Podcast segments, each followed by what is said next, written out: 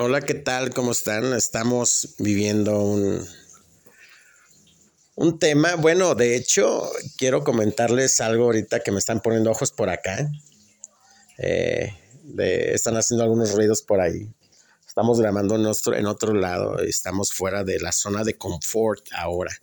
Y te digo que estamos fuera de la zona de confort porque se nos ha hecho un poquito difícil ahorita el el procesar algunas cuestiones eh, aquí en mi país, en México, en el cual quiero entrar, de hecho, con este tema, abrirlo de una manera muy diferente, con este pensamiento que si nosotros decidiéramos o decidimos ser los protagonistas en lugar de víctimas, porque muchas veces me la paso quejando y siendo víctima, dejaríamos de perder el tiempo culpando a los demás y tendríamos energía para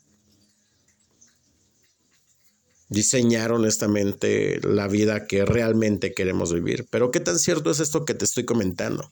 Es difícil porque pues ya muchos ya me conocen, saben que vengo de Atlanta, Georgia, y regreso para México y me encuentro con una situación muy difícil. Ahorita de hecho vengo de una situación donde estoy batallando por algunos papeles que necesito para ciertas cosas, para poder, eh, no te digo tener mi residencia aquí en México porque soy ciudadano mexicano, pero para poder trabajar, para poder eh, darme de alta en algunos lugares, necesito muchísimas cosas. Una de las primeras trabas en el cual, o de las cuales yo tuve, pues aquí en México, y, yo no sé si tú también lo has vivido en algún tiempo, eh, ya sea que tú vivas en Guatemala, en Colombia, en el Perú y regreses de inmigrante o regreses de Europa a otro lugar.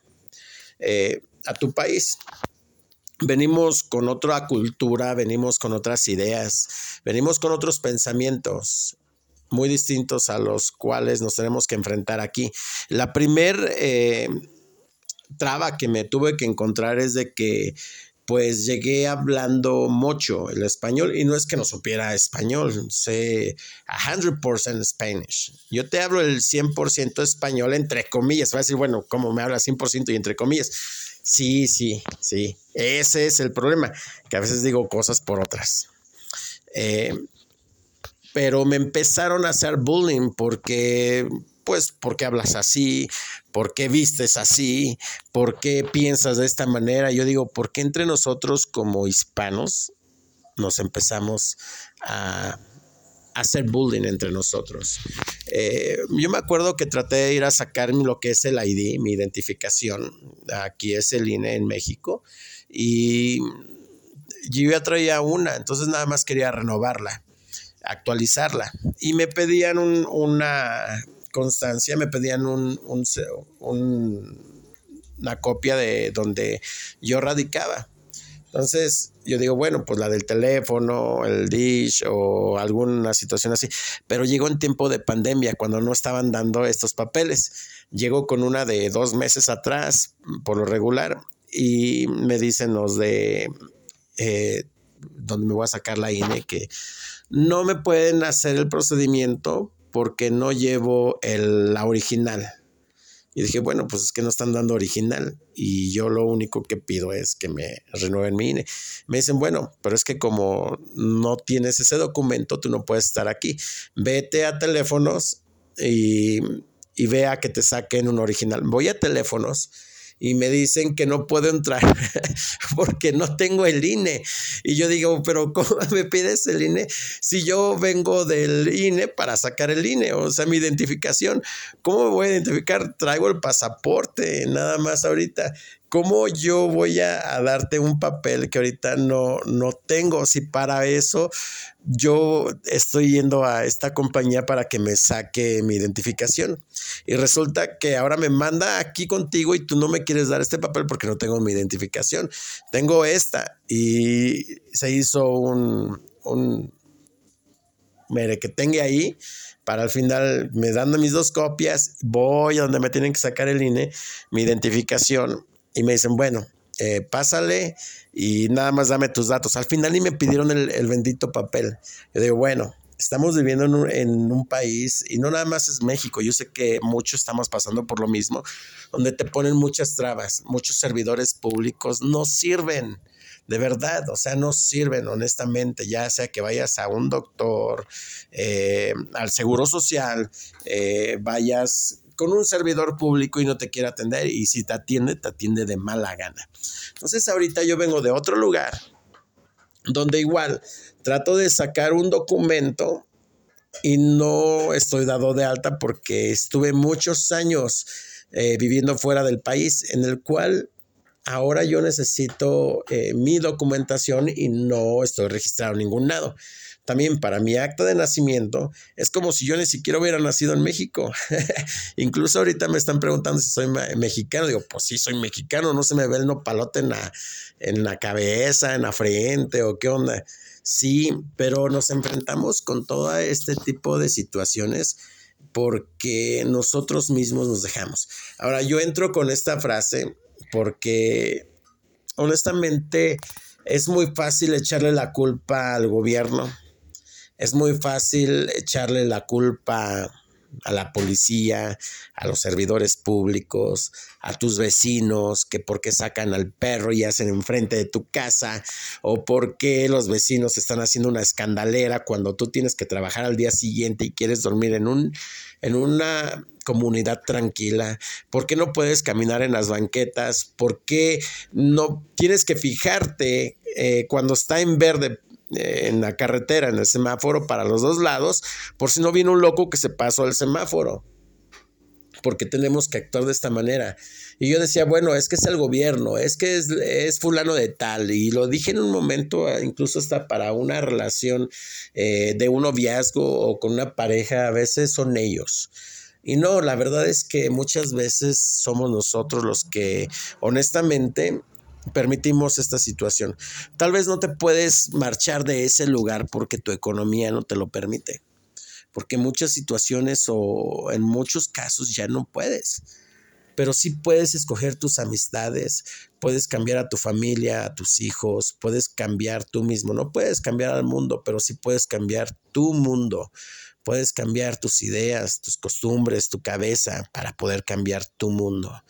De eso Ah, puedes ir transmitiéndole esto a tus hijos. Sé que estamos viviendo momentos difíciles, sé que es algo muy difícil el estar en Latinoamérica, porque te lo digo porque tengo amigos en Colombia, tengo amigos en Perú, tengo amigos en Guatemala, tengo amigos en Salvador, donde ellos nos dicen que mm, muchas veces el único empleo bueno que puedes eh, tener, por ejemplo, en Salvador, es estar en la pesca o estar, ah, no sé, en la construcción, porque se maneja el dólar. Entonces, la vida es muy cara.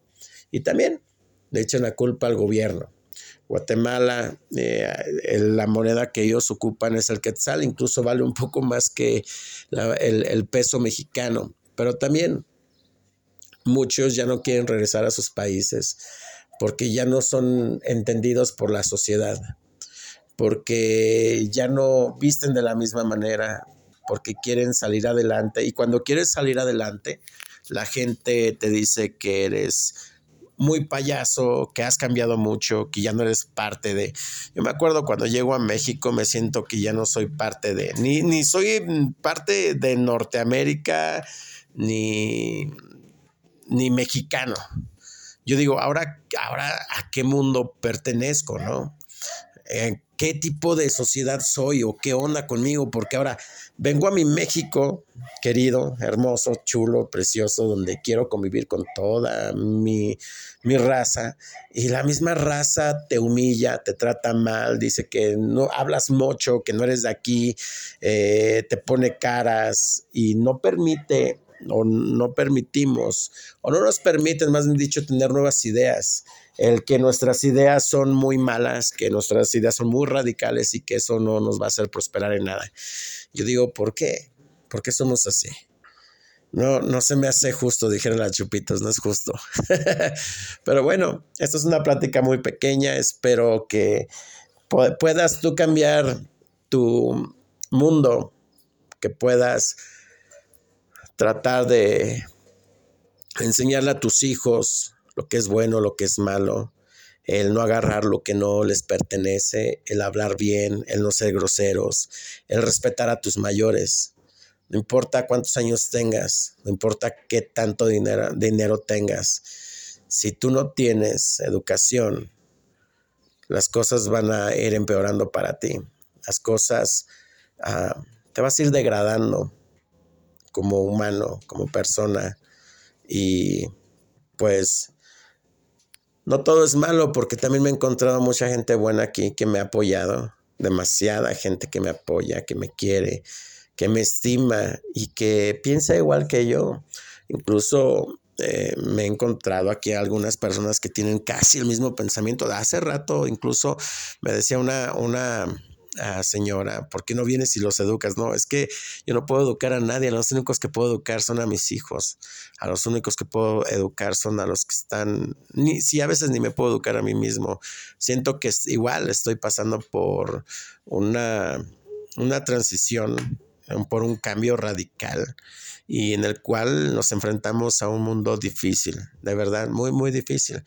Pero no dejes tus valores, no dejes eh, de implementar lo que tus papis te enseñaron, lo que tus abuelitos te enseñaron. Debes de tener mucha educación. Así que te invito a que seas parte, no de este movimiento, sino que seas parte de un mundo que es ya imperfecto, pero sobre todo que seas parte de este mundo donde quieres ser parte de un cambio y ese cambio está en tu corazón y en tu mente. Mi nombre es Asael Álvarez y gracias por escucharnos. Gracias por sumarte a tratar de ser parte de un cambio radical para la humanidad. Mi nombre es Asael Álvarez y gracias por escuchar Vivir con Enfoque.